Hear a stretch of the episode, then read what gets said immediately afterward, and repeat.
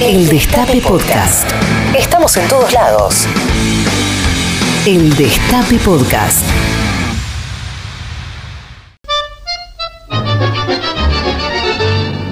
Pero yo soñaba.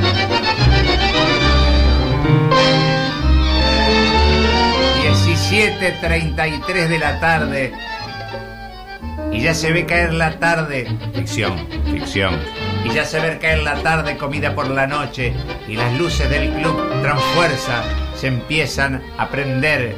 Y ya la boletería está abierta, donde se va a sortear asado al horno con papa, lechón de la panadería Silmar y se va a elegir la reina del camalote en 1967. Lógicamente por tercera vez a lo mejor lo gane la hija del intendente como corresponde. Y el presidente del club. Todo, todo queda en familia. 17.34 en esta linda tarde de solcito hermosa, presagiando un 17 de octubre no más hermoso todavía y con la esperanza de que vengan unas fiestas lindas y el año termine bien como debe terminar. Vamos a recordar hoy a la modista, hoy es el Día de la Costurera, el Día Internacional de la Costurera que viene de historia, viene de no sé quién, Felipe el Hermoso, de 1600. Pero nosotros vamos a recordar a nuestra modista, la modista de barrio, mi tía Zuni. Mi tía Zuni, Zunilda, 80 años cu- cumplió mi tía Zuni. Mi tía Zuni tenía yo quería, yo veía alta tensión. Y entonces le decía, yo quiero el, pantalón que tiene el negro Antoine, tía.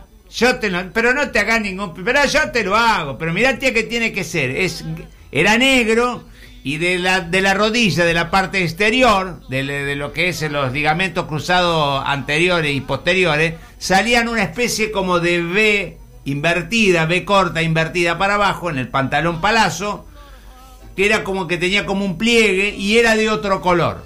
Entonces era negro y el color era rosa, no me olvido nunca.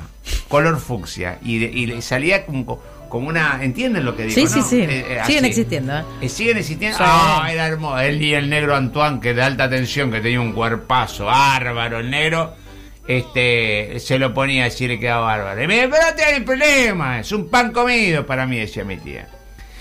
Y te- claro, pero este, tenía la confección de los pantalones de un bailarín que bailaba en la televisión en la capital de la provincia de- de- bueno, del, del país, en la ciudad de Buenos Aires. Y era otro pantalón. Otro look. No era pantalón de la tela de tienda Papini, hecho con todo amor y con toda voluntariosidad, este, es mi tía Zuni. Entonces era casi parecido si no fuera porque no tenían nada que ver. Entonces, pero le ponían ganas, le ponían la voluntad. Nosotros nos vestíamos, la gente de mi edad se vestía con la, con lo- la ropa de los muertos. Los tíos que morían, se está por morir. Entonces, las, eh, viejas, los, sobrinos, todos lo, veían en, el último estentor del tío. Por ahí pegaban el suspiro, pero no te, te- comía la mague, porque pegaban el suspiro, pero no se morían. Esperaban un rato más. Ay, pobrecito, empezaban a llorar y lloraban al pedo, porque todavía no se había muerto. Entonces era una muerte falsa. Hasta que por ahí se moría, y cuando se moría, quedaba en bola el tío. Porque le sacaba, le sacaban la ropa, le sacaban todo.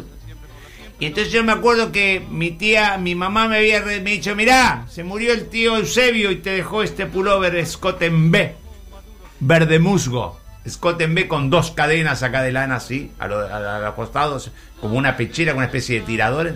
Dos cadenas, ¿viste? Esas cadenas así de lana que venían así. Largo, me quedaba, era una minifalda, porque yo era chico y el tío Eusebio era grande. Y se había muerto de cirrosis. Le reventó el hígado de tanto chupar cañaregui. Y tenía un olor a el- el- Olías así el, el pulvete, se cuenta los días abrazado así Eusebio. Íbamos con, íbamos con, con, con, esa ropa. Y si no te la, te la hacían, venía un sobre todo que te quedaba así, con las mangas así, que, parecía un espantapájaro, y entonces te metían las mangas. Pero había muchas modistas en Villa María Selva, pero había un puto llamado Cachito. Ese era. Cachito, Cachito no era un modisto, Cachito era un artista. Y, la, y, y cosió tanto, tanto, ella te- él te lo hacía igual. Cachito te lo hacía así con el, con el fondo, con la, la- ¿cómo se llama? Funda, no, este, ¿cómo se llama cuando le pone la tafeta adentro? Este, El forro. vesti- el forro, gracias. El forro vos le ponías, te lo hacía igual, pero eran todo, todo San Loren, era impresionante, Cachito, te, era un artista, era maravilloso, peticito, chiquitito, murió hace poco, pero vivió 200 años, porque le, le hizo el vestido a, a las chicas de 15 que después se casaron. Y él era el único que lo dejaban, lo metían arriba, la, ponían a la mina arriba de la mesa y Cachito se metía abajo, porque era el, como, como era gay, entonces se lo dejaban meterse abajo así y no, no había quirombo. Y entonces le, le tomaba por, por el, el, asunto del, ¿cómo se llama? El armazoncito ese que se le hacía como, como una especie como de, de tul, de, de, de armado de tul con alambrecito como una especie de miriñaque, pero no, miriñaque sonso, no el miriñaque de, Ah, de- del bien, 1800. Era como una cosita así, como un bombé que le hacía así. Y, y- y Cachito se metía abajo así. Era un artista, Cachito. Era el- él era el mejor modista que hay. Pero si hubiese nacido en París, hubiese sido Saint Laurent. Nació en Villa María Selva y fue Cachito. Este, un día quedó sin trabajo Cachito porque tuvo un accidente y fue a, a hacer vidrieras a Preston, una tienda maravillosa. Te rompían el culo con arena, ahí entraba ahí lo que lo que entrabas te, te fajaban, te mataban. Y no entraba nadie a comprar. Pero él había hecho la vidriera y la gente iba a ver la vidriera que había hecho Cachito porque era un artista. Cachito era mucho más que un modisto. Yo por eso le estoy haciendo como esta especie de homenaje y de recordar a tantas chicas y nenas que hizo feliz en su cumpleaños de 15 haciendo el vestido que ellas soñaron y él hizo la realización del sueño. Él interpretó el sueño de todas las chicas de mi barrio y después acompañó en esas noches de casamientos virginales de las chicas de mi época, acompañó con sus vestidos blancos entrando a la iglesia de Guadalupe o a la iglesia de Jesús Sacramentado.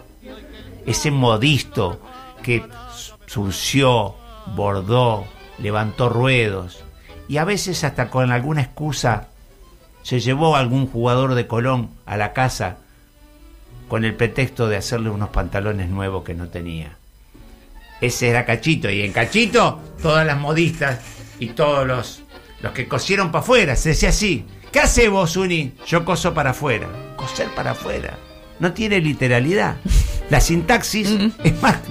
Es la sobrepasa. Coser para ¿Qué es coser para, Para afuera? gente que vive afuera de mi casa. Claro. Era así, pero antes no, no se daban tantas aplicaciones. afuera. Afuera. Y Tengo una duda existencial. Sí, mi amor. ¿El sastre es el femenino de la modista o son cosas distintas? No. Es como el sapo y la rana. Ah. El sapo y la zapa, la rana y el rano. Ok.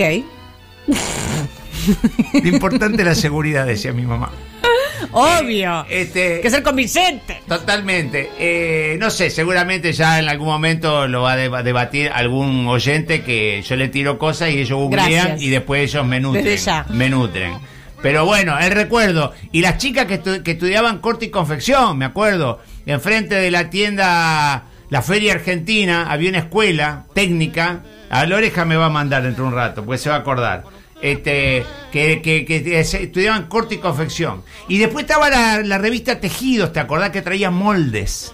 Y estaba el arte de tejer Y- también. sí, y, y- y traían moldes, entonces hacían vestidos con los moldes porque venía todo el, el figurín, venía todo. Brillante, recuerdo, es el, es el momento para recordar a esa tía, a esa señora que nos levantaba los ruedos del pantalón, que nos encogía los sacos de los tíos muertos, a todas esas personas y sobre todo a Cachito que ya no está, ¿eh? que hicieron la delicia con poca ropa en una, en una época de pobre y en una época donde no había para comprar y eh, nos sentíamos unos reyes y unas princesas. ¿eh? Feliz día de la costurera Io barra modisto, Io barra sastre o sastra. El Destape Podcast. Estamos en todos lados.